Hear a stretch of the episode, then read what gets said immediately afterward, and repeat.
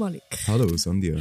Da sind wir wieder zu einer weiteren Folge von unserem Habecker Radar Podcast. Yes. Mein Name ist Sandja, ich bin Creative Consultant bei Habecker. Mein Name ist Malik, ich bin Eventregisseur bei Habecker. Und das heutige Thema, ihr habt es vielleicht schon gesehen im Titel der Folge und habt euch ein bisschen gefragt, sind ihr da jetzt plötzlich in einem Psychologie-Podcast gelandet? Nein, das ist nicht so, aber wir widmen uns heute dem Thema Scham. Und äh, wir kommen dann sicher noch darauf zu sprechen, natürlich, wieso das auch für uns ein wichtiges Thema ist. Aber zum Einstieg vielleicht mal ein paar Basics. Scham, was ist das überhaupt? Mich interessiert natürlich deine Meinung dann sehr fest. Ich habe da einmal recherchiert. Ähm, ich habe herausgefunden, dass Scham das Gefühl ist, versagt oder sich lächerlich gemacht zu haben. Mhm. Ähm, ich kann die Definition noch ein bisschen ähm, erweitern. Mhm. Also es geht eigentlich um das quälende Gefühl von dieser Verlegenheit. Und es ist nachher ein, ein, ein weiteres Feld von Reue bis bloßgestellt werden, bis zum eigenen Versagen oder einem potenziellen eigenen Versagen ähm, oder irgendwie sich lächerlich zu machen. Also es ist Mhm. wie so echt ein bisschen, ein bisschen schwammiger also Bereich, bis wohin dass es geht. Ja. Und ähm, mega oft ist die Scham auch etwas, wo man näher bei der Angst ansiedelt. Aber es ist dann doch ein bisschen etwas anderes. Ja, ich habe das jetzt mit dem Reuen ganz spannend gefunden, was du gesagt hast. Ich mag mich an einen, Moment aus meiner Kindheit erinnern, wo ich ein bisschen übermütig war und etwas gemacht habe, wo ich in dem Moment gemeint habe, es ist lustig, habe dann aber gesehen, dass es niemand lustig gefunden hat. Und dann habe ich mich in dem Moment geschämt. Das ist schon unangenehm gewesen. Aber ganz spannend ist, dass ich wirklich ein halbes Jahr später immer noch Reue empfunden habe und dass das Schamgefühl auch immer wieder aufleben lassen hat. Also ich finde den Reue-Aspekt finde ich mega spannend. Ich habe auch noch herausgefunden, dass es fürs Empfinden von Scham auch die Fähigkeit braucht, soziale Regeln, Werte und Normen zu verstehen und zu verinnerlicht zu haben. Wenn man das nicht hat, dann empfindet man gar kein Schamgefühl, weil man gar nicht versteht, warum. Genau. Und das bringt uns eigentlich auch schon fast zu der, Ernst also von der Entstehung von Scham. Also wie entsteht das Gefühl? Und es ist eigentlich ein spannender Mechanismus, weil das Wichtigste für uns Menschen in dem Sinne ja eigentlich ist, dass wir nur überleben, wenn wir in einem sozialen Konstrukt drin sind und in unserer Herde oder in unserer Familie, in unserer Kultur inne und Scham ist eigentlich ein Gefühl, das dann irgendwann im Alter von etwa zwei bis drei sich anfängt zu entwickeln. Wenn man immer mehr ein Bewusstsein entwickelt für was sind Normen und Regeln und sozial akzeptiertes Verhalten und sozial nicht akzeptiertes Verhalten. Und das Gefühl von der Scham hilft uns eigentlich wie ein, ein Navigationsgerät äh, in den Regelwerk zu bleiben. Weil wir merken halt dann selber mega schnell, wenn wir uns an einen Ort bewegen, wo die Grenze vielleicht jetzt dann überschritten ist. Und ähm, von dem her ist Scham grundsätzlich etwas, ähm, wo wir brauchen. Mhm. Aber es ist trotzdem wahnsinnig lästig, weil man schämt sich sehr oft sehr früh, sehr schnell für Sachen, wo sich irgendwie irgendwie dann doch nicht so richtig lohnt zum Schämen. Ja, Also, absolut. genau. Das, das finde ich auch einen mega spannenden Punkt. Also ich sehe das genauso, wir brauchen die Scham. Es kann aber auch zu viel Scham sein für Sachen, wo man sich gar nicht müsste schämen. Es kann aber auch das Gegenteil sein, dass man gar keine Scham empfindet. Ähm, und da habe ich auch herausgefunden, es gibt sogenannte Schamabwehrmechanismen. Und die dienen dazu, die eigenen Schamgefühle von sich zu weisen. Und das sind eher schlechte Eigenschaften. Also es gibt Leute, die haben die schlechten Eigenschaften. Ich zähle da ein paar auf. Also Projektion von, von der Situation auf andere, das Beschämen von anderen, Zynismus, Arroganz, aggressives Verhalten, Mobbing, Perfektionismus, Suchtverhalten und emotionale Erstarrung. Also das sind alles Sachen, die eigentlich das Schamgefühl unterdrücken, aber eher in einem schlechten Kontext. Also dass Sachen passieren, wo man eigentlich sich schämen sollte, aber das Schamgefühl kommt nicht, weil die negativen Emotionen das wie überschreiben. Das finde ich auch sehr Finde ich spannend. spannend. Ja, ich meine, ähm, Scham ist etwas, wo wirklich schon als Kleinkind man lernt, ähm, sich für Sachen zu schämen. Also es klingt eigentlich mega traurig, wenn man es so sagt, aber man lernt irgendwie, wo die Regeln sind und man lernt auch, dass wenn man etwas macht, was man nicht sollte, dass man sich dann irgendwie ein bisschen schämt. Und ich glaube, dann ist es halt wie essentiell, dass man auch lernt, was man dann machen muss, wenn man etwas Falsches gemacht hat. Und wenn man halt sich entschuldigt und sein Umfeld dann sagt, ist okay, ich nehme deine Entschuldigung an, oder dann lernt man, dass man mit dem kann umgehen kann. Und wenn man das einfach nicht lernt, äh, dann muss man halt, weiß nicht, arrogant werden. Nein, Ja. also weißt du, was ich meine? Irgendwie so, dann muss man andere Mechanismen entwickeln. Ja. Genau. Was ich vorher noch, vielleicht noch kurz als Einschub, was ich noch ganz spannend gefunden habe, bei der Recherche ist das, und das sagt sich ja auch mit dem, mit dem Gefühl, versagt zu haben oder sich lächerlich gemacht zu haben, aber dass es gar nicht muss passiert sein. Ja. Also man kann sich das auch einbilden. Man kann denken, ui nein, da habe ich jetzt aber blöd gesagt oder blöd geredet oder mich blöd verhalten und man schämt sich dann dafür. Und dann konfrontiert man eben sein Umfeld und die sagen alle, nein, ist doch super gewesen. Ja, ja. Oder? Und das finde ich auch mega spannend, dass das auch vorher, wie, wie du schon angesprochen hast, mit Angst verknüpft ist. Also es gibt in der Psychologie den Begriff von der Schamangst. Und das ist eigentlich die Angst davor, sich zu schämen. Ja. Also das heißt, ähm, die Alarmglocke über, dort ist jetzt eine Schwelle überschritten, die schrillt schon viel, viel früher. Und man hat schon Angst, sich zu schämen und stellt sich schon vor, wie es ist, wenn man jetzt da die Stegen runterfällt. Ja. Obwohl eigentlich wirklich gar nichts passiert ist, man gar nichts hat und man hat einfach nur Angst davor, sich zu schämen. Also Ja. das ist ein, ein äh, ja, ist irgendwie ein spannender Mechanismus. Mega. Scham ist auch etwas, was sehr kulturell ähm, verbunden ist. Es ist in jeder Kultur ein bisschen anders, was die Regeln sind. Entsprechend schämen sich die Leute auch für andere Sachen. Also Sachen, die in unserer Kultur normal sind und in einer anderen nicht. Ähm, Basic zum Beispiel ähm, in, in der asiatischen oder in der chinesischen Kultur, das Rülpsen gilt nicht als so etwas Unhöfliches wie bei uns. Also wenn einem versehentlich bei uns mal ein Rülpser entrülpst, dann schämen wir uns wahnsinnig und das ist halt dann in einem anderen kulturellen Rahmen überhaupt kein Problem. Also Kultur ist schon mega wichtig und da können wir wirklich so einen ersten zarten Link zu unserem Event-Thema schaffen. Es ist ganz wichtig, um sich auch The- also dem bewusst zu sein, wer ist meine Zielgruppe, aus was für einem Kulturkreis kommen die, für was schämen die sich vielleicht, für was auch nicht, wo ist ihre Komfortzone und wo, ähm, wo nicht. Mhm. Absolut. Da habe ich mich auch, das habe ich mich im Leben schon oft gefragt, aber auch bei der Recherche. Das Gefühl von Scham empfinden ist ja bei jeder Person individuell. Das heißt, es ist nicht nur Mhm. Also du das kulturell. physische Gefühl oder was es schon auslöst? Ich würde sagen beides. Okay. Und zwar, eben, es ist einerseits kulturell, aber andererseits auch wirklich individuell von der Person abhängig. Weil ich kenne jetzt zum Beispiel Leute, die kennen die sozialen Werte und Normen und wissen, wie man sie sich verhalten und verhalten sich auch dementsprechend. Und treten somit gar nie wirklich in einen Bereich, wo für sie Scham könnte entstehen Und leben quasi ein Leben, wo das gar nicht könnte Schamfrei. passieren Schamfrei. Ja. Das finde ich auch mega spannend. Weil vorher haben wir gehabt, es gibt Schamabwehrmechanismen, wo man eigentlich in so eine Situation kommt, aber das wie schrei- überschreibt mit negativen Sachen. Aber dass es auch die Situation gibt, dass ein Mensch sich einfach wohlfühlt mit dem, was er macht und sich in einem Rahmen verhaltet, wo in diesen se- äh, sozialen Normen ist und das dann gar nie passiert. Das finde ich auch sehr spannend. Das ist krass. Ich frage mich, ob der dann nicht mega eingeschränkt ist, der Mensch, in, in seinem Handeln, weil er sich immer so krass innerhalb von der Normen... Also ich meine, wir kennen das doch alle, dass man sich irgendwann mal wegen etwas ein bisschen schämt. Also mir ist lange nicht passiert, muss ich ehrlich sagen. Wirklich? Ja. Wow. Ich habe ich han in, der, in der Pubertät, im Aufwachsen, habe ich enorm viel Scham empfunden. Ah, Und das, hat okay, mich auch, das hat mich auch sehr gehindert, in wie frei oder wie offen ich kann sein oder auch wie viel Spass ich kann haben, wenn ich mich kann entfalten kann. Und habe einfach durch diverse Learnings und Lebenserfahrung einfach irgendwann die Scham verloren. Beziehungsweise nicht, ich könnte mich für gewisse Sachen definitiv noch schämen, aber die mache ich einfach nicht. Spannend. Du tust gerade zwei äh, interessante Punkte ansprechen. Gehen wir chronologisch vor. Mhm. Kleinkindalter, Pubertät. Also ist ja auch mh, spannend. Pubertät, kann man sich fragen, ist das Zeit vom Schämen? Mhm. Man schämt sich, wenn man selber zurückdenkt, oh, über extrem viele Sachen. Seine eigenen Eltern und weiß nicht was alles. Äh, über den Pickel. Und, also ein Pickel ist wahnsinnig dramatisch und man schämt sich so fest dafür und hat das Gefühl, oh mein Gott, die ganze Welt schaut nur den an. Gleichzeitig ist aber auch Pubertät ja so ein, ein Punkt, wo man dann gerade so extra eins draufhaut, oder? Dann rülpst, rülpst man extra laut und tut es, als ob es einem null kümmert.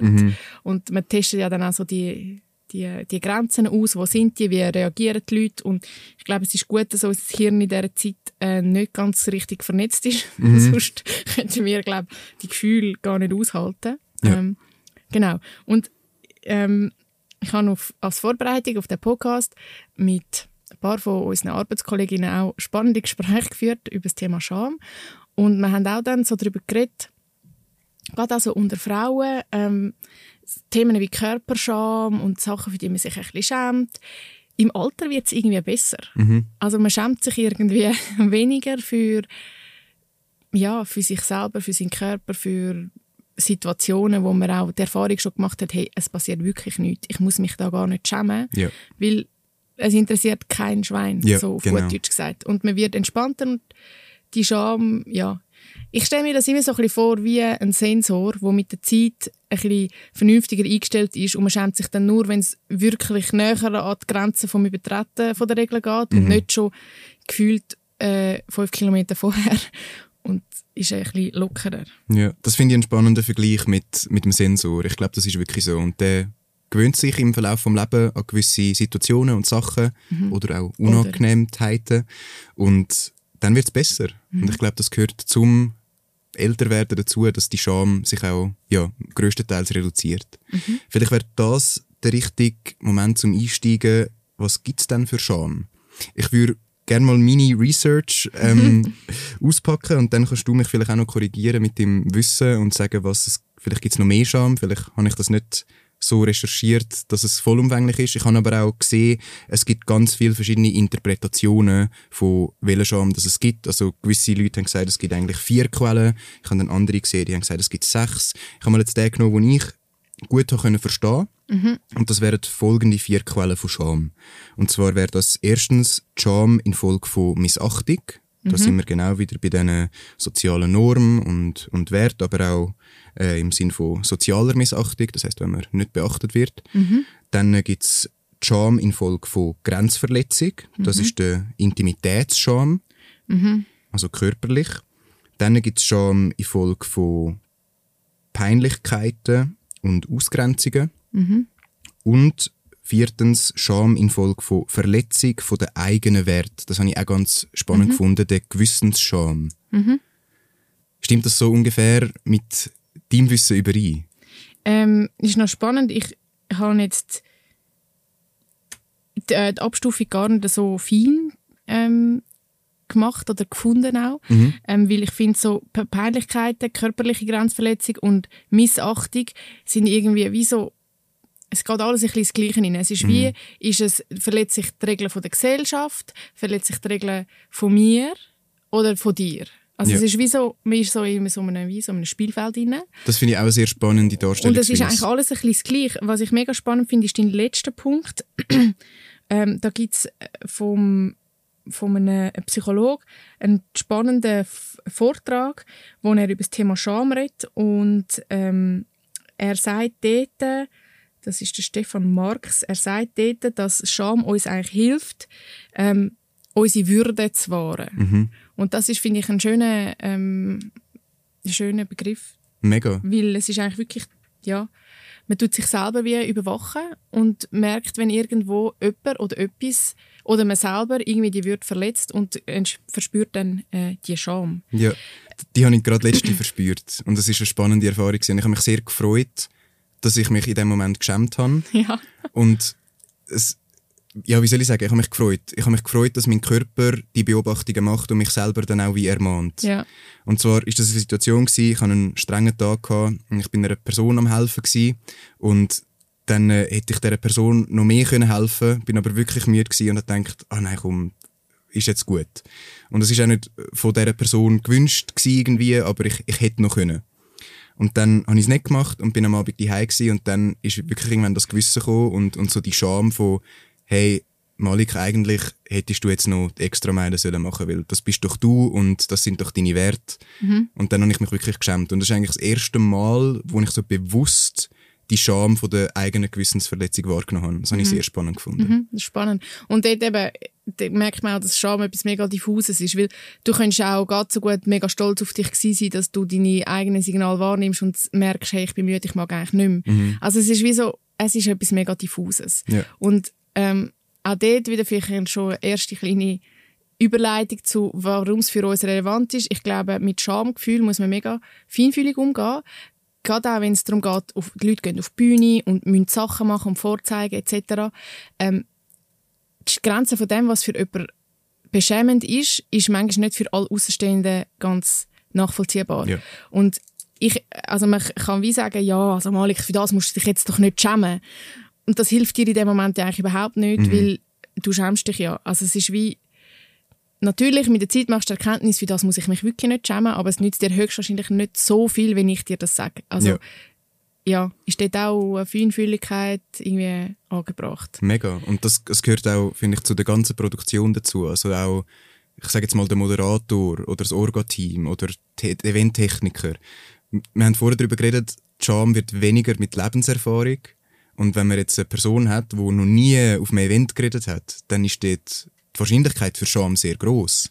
Und alle sonst aber bei dem Event haben das schon hundertmal gemacht und fühlen sich wohl. Und dann ist es auch wirklich wichtig, dass man so ein bisschen ein Gespür bekommt und empathisch wird, für wenn eine Person das zum ersten Mal macht oder noch nicht so oft gemacht hat, dass man dort vorsichtig rangiert mit dieser Scham. Das äh, bringt uns gerade zu einem Punkt von Scham, wo eigentlich so ein Graubereich ist, finde ich, ob es jetzt noch zu der Scham gehört. Also wir kennen das alle, dass wir uns plötzlich, wenn wir uns anfangen zu schämen, dass wir dann rot werden, erröten, Schamesröte, sagt man ja auch so. Ähm, die einen fangen auch an zu zittern oder man fängt an zu schwitzen oder so. Halt alles das, was mit Aufregung quasi auf uns zukommt. Und da ist natürlich, warum passiert das? Wir haben wahnsinnig Angst, dass wir uns blamieren. Also unser Körper nimmt wie wahr, da könnte ich jetzt, keine Ahnung, stolpern und dann liege ich vor dem Publikum auf der Bühne, ich könnte ein Blackout haben, ich könnte einen Hustenanfall bekommen, ich könnte etwas Dummes sagen und sie lachen mich aus. Also Mhm. das passiert alles ja in der Regel nicht, aber wir haben Angst, dass es könnte passieren. Ja. Dann ist eigentlich wie unser autonomes Nervensystem, das reinkickt und dann werden wir rot oder wir kriegen einen erhöhten Pulsschlag oder Ja. eben wir schwitzen. Was auch immer weird ist, das ist etwas, was mir amigs passiert, ist, dass der Rhythmus von Schnaufen und Reden irgendwie durcheinander kommt und ich dann so, so, so nach Luft japse und das stimmt überhaupt nicht. Mhm. Ähm, und da fragen auch, ich glaube, viele Leute fragen sich, was kann ich dann machen, dass ich nicht mehr rot werde oder Ja. dass mir das nicht passiert. Ja. Äh, und die Antwort ist leider nüchtern, nichts. Ja. also es ist, man kann wirklich eigentlich nichts machen. Eben die Lebenserfahrung. Außer die Lebenserfahrung. Und was akut wahnsinnig hilft, ist nicht darüber nachdenken. Ja. Was natürlich jetzt ein doofer Tipp ist, weil das ist mega schwierig. Aber eigentlich äh, reguliert sich das autonome Nervensystem am besten, indem man sich auf etwas anderes kontrolliert und Mhm. sich dann aber also weil je mehr ich merke, dass ich schwitze, kann man sich sicher sein, man schwitzt dann gerade noch mehr. Ja. Und wenn man sich versucht, inhaltlich auf etwas anderes zu konzentrieren, ich weiß nicht, unbewusst vielleicht mal schnell schaut, wo sind denn die Notausgänge Mhm. oder schaut, wo, wie viele Sitzreihen sind gefüllt oder Ja. außer das macht einem dann gerade noch mehr Angst. Ja. Aber irgendwie so etwas machen, wo man sich ein bisschen ablenkt, vielleicht einen Schluck Wasser trinken, was auch immer. Ähm, es hilft einfach zum Durchschnaufen. Mhm. Was, was vielleicht von meiner Seite noch als Tipp kann sein, das funktioniert wahrscheinlich nicht bei allen Personen, aber bei einigen und bei mir funktioniert es auch und das ist das Gegenteil. Man wird sich sehr bewusst über die Situation. Weil Scham im Endeffekt ist ein, ein Warnsignal vom Körper, ein Fluchtinstinkt. Man denkt, man befindet sich in einer Form von sozialer Gefahr. Und darum der Körper, der Puls erhöht sich, die Atmung, darum wird auch durch Blutung mehr, die roten Bäckchen kommen. Und eigentlich ist das ein Signal, hey, renn, geh weg, flücht aus der Situation. Das würdest du jetzt raten? Nein. Genau, einfach, das ist kurz als Einleitung. Die Menschen tun dann auch ihr Gesicht verstecken. Es ist, es ist ein Wille vom Flüchten. Wenn man sich jetzt aber darüber bewusst wird, hey, ich befinde mich gar nicht in einer Gefahrensituation, es ist eigentlich alles gut, ich bin nur nervös, ich habe Angst, dass etwas passieren könnte, aber kommt schon gut. Und einfach ganz bewusst über das nachdenken, kann gewissen Personen auch helfen. Ja, das ist so. Also ich glaube, dort muss man sich selber mal überlegen, was ist man für ein Typ. Und wenn es einem hilft, um sich zu sagen, hey, ich bin Expert, äh, ich weiß, was ich erzähle, ich, es passiert nichts, sie lachen mich nicht aus. Oder wenn man sich sagt, oh, schau es schauen alle ganz interessiert, es ist alles gut, ähm, dann kann man sich vielleicht so dann ein bisschen regulieren. Mhm. Was sicher auch hilft, das ist gerade ein guter Anhang, ist das mit der Hero-Perspektive. Wenn die Bühne erhöht ist, dann ist das rein aus psychologischer Sicht für die Zuschauer eine Hero-Perspektive. Also die Person ist oben und groß und meistens, also in 99% der Fälle, gibt man dieser Person eine bessere Bewertung. Bewertung Ja. automatisch. Und das heißt, die Gefahr, dass ihr euch blamiert, ist auf einer Bühne eigentlich noch kleiner, auch wenn ihr im Fokus steht, als im normalen Alltag, weil dort werdet ihr wie von unten nach oben angeschaut. Hm. Und das ist nochmal etwas ganz anderes. Also ich habe bis jetzt noch nie bei einem Event erlebt, dass sich jemand auf der Bühne blamiert hat. Selbst wenn es mal hätte können passieren, hat das Publikum das mehr als etwas Positives wahrgenommen. Gell, es macht, also es ist auch etwas, was einem natürlich menschlich werden lässt. Ja. Und ich muss immer daran denken, ich habe, boah, ich glaube, das ist in der fünften oder sechsten Klasse, ich glaube, einer von meinen ersten Vorträgen, die ich musste halten, ich habe mich so gut vorbereitet, ich habe mir so viel Mühe gegeben. Und dann habe ich während dem Vortrag mega fest einen Hustenanfall bekommen. Ui. Und es ist so schlimm gewesen. Und ähm, die Lehrerin ist aber mega, mega easy gewesen und hat dann wie gesagt, oh, ist gar kein Problem, schau, da, nimmst ein Glas Wasser. Ähm, ich weiß nicht, es war ein Buchvortrag. Gewesen. Und sie hat dann wie einfach so eine kleine Zwischendiskussion über ein Thema vom Buch eingeschoben.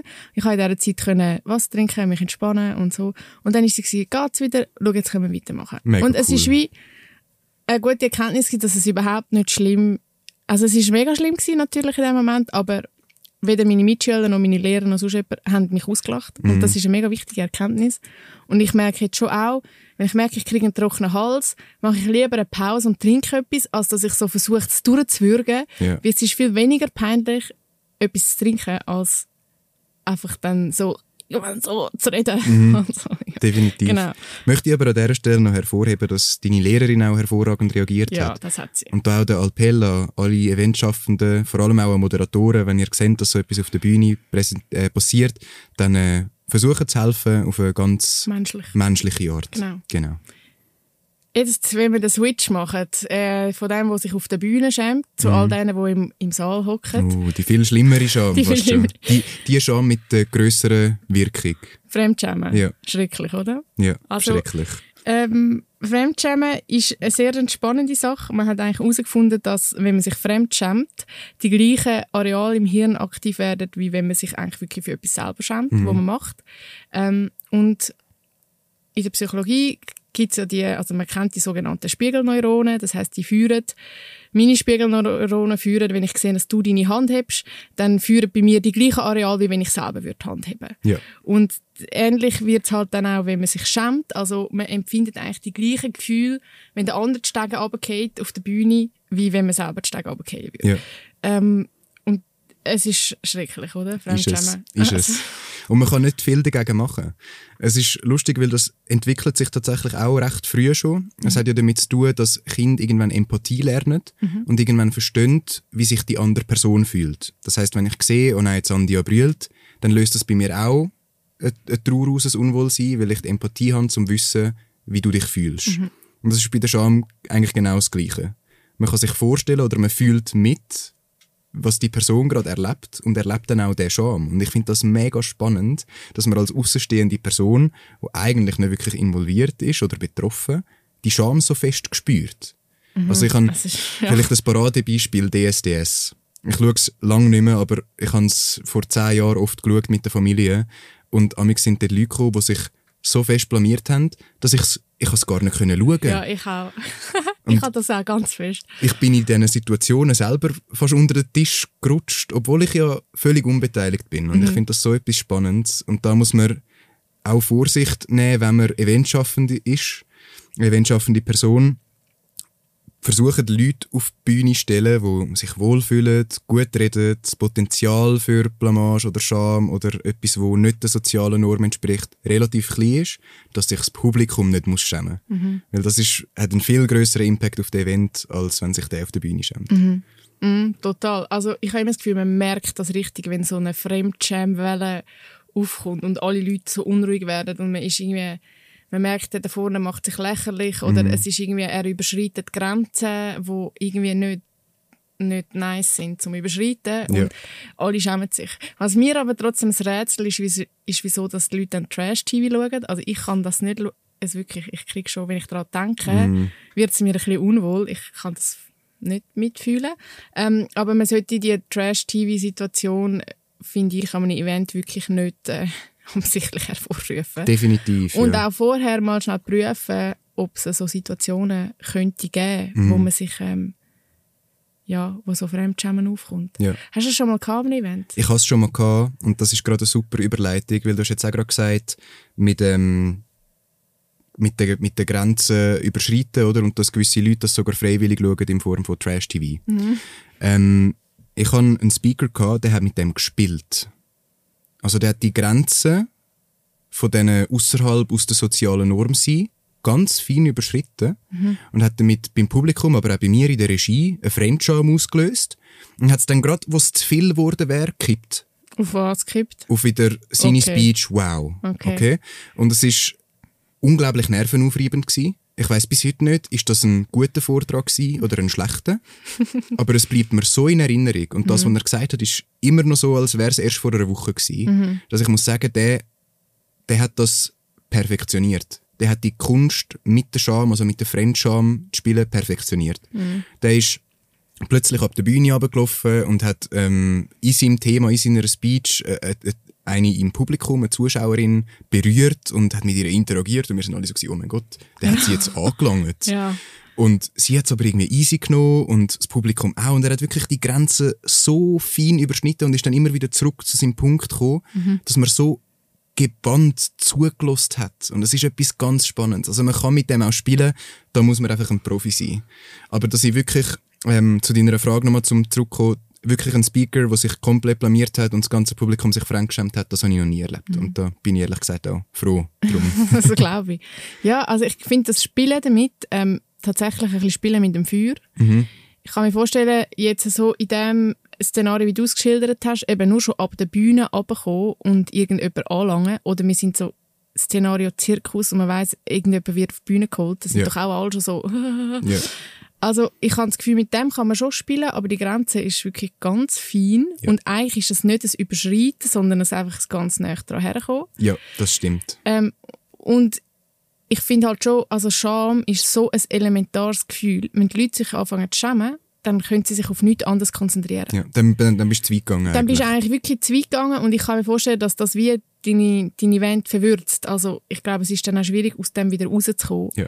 ähm, und sich wieder in ein völliges Wohlfühlen ähm, reinzubegeben. Das Wenn man vorher, so. Also ja, ich finde, der Case, den du schilderst, ist mega spannend, weil es ist tatsächlich so ein Spiel mit dem Feuer und eine feine Grenze. Aber hey, wenn man Master äh, von dem Skill ist, dann ich sage jetzt mal so, also warum nicht, wenn man Mhm. mit dem gezielt kann spielen Ja, also er, ich muss sagen, er ist nicht nur an die Grenze angegangen, er hat das Licht überschritten. Okay. Und darum ist bei mir bis heute so, wow, cringe. krasses Referat, aber es, es fühlt sich Ja. nicht so gut an. Ja. Aber es ist eine unglaublich spannende Erfahrung gewesen. Ich glaube auch fürs Publikum, Mhm. oder? Und der hat eine Aussage gemacht auch auf der Bühne, wo so näher an die Grenze gegangen ist, Mhm. dass das Publikum, ich, die Kunden, alle sind einfach kurz Luft anhalten und dann und wie, rea wie reagiert die Masse darauf? Ja. Und dann hat die Masse gut reagiert und es war so ein Moment gewesen von der Erlösung und er hat es geschafft. Ja.